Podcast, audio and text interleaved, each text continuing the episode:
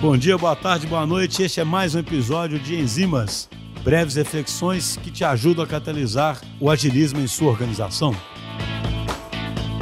Pessoal, tem um tempão que eu não gravo Neoenzimas.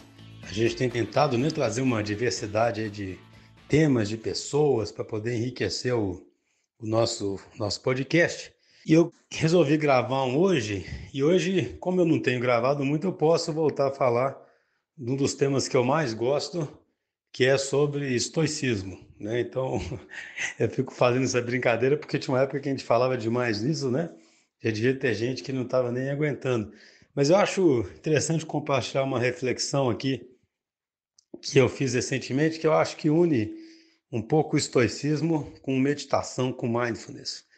E basicamente é o seguinte: um princípio interessante do estoicismo é que a gente tem que fazer o que eles chamam lá de checar as impressões, que basicamente é tentar não reagir automaticamente às situações, às percepções que a gente tem.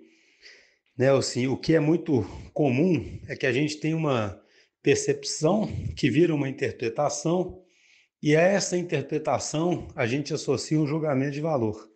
E esse julgamento de valor imediatamente nos coloca num estado mental que talvez já não seja o estado mental mais ideal para lidar com aquela situação, com aquela percepção de forma mais da forma mais objetiva e da forma mais racional possível, que seria a forma apregoada aí pelo pelo estoicismo, né, da gente sempre tentar usar a nossa racionalidade. E aí, o que, que acontece que eu acho interessante? Quando a gente pensa em meditação, o que a meditação nos ajuda é a treinar essa capacidade de ter uma consciência mais aberta, de simplesmente perceber o que está acontecendo sem necessariamente fazer um juízo de valor. Então, se a gente consegue treinar a mente com a meditação, a gente aumenta a chance de, em determinadas situações, a gente não atribuir tão rapidamente esses rótulos, esses julgamentos de valor, e ao fazer isso, a gente conseguir ter uma reação mais dentro do que a gente considera racional ou mais dentro do que a gente já poderia até mesmo ter planejado fazer.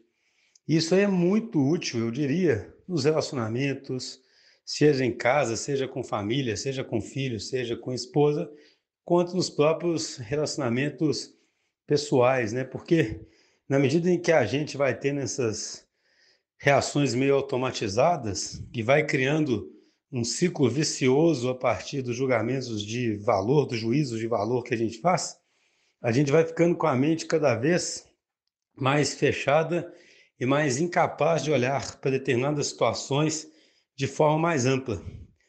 O contrário é verdade, na medida em que você treina a meditação e começa a ampliar a mente e deixá-la mais aberta e conseguir evitar esse automatismo desse juízo de valor, você consegue talvez é, ter uma reação mais adequada ou mais dentro do que você consideraria pelo menos adequado.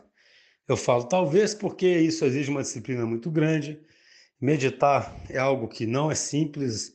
Eu já comecei, já parei várias vezes estou sempre tentando fazer, mas eu acredito que é um caminho muito interessante mesmo e acho curioso como é que algumas escolas de pensamento antigas e diferentes elas convergem de uma forma ou de outra para alguns princípios comuns.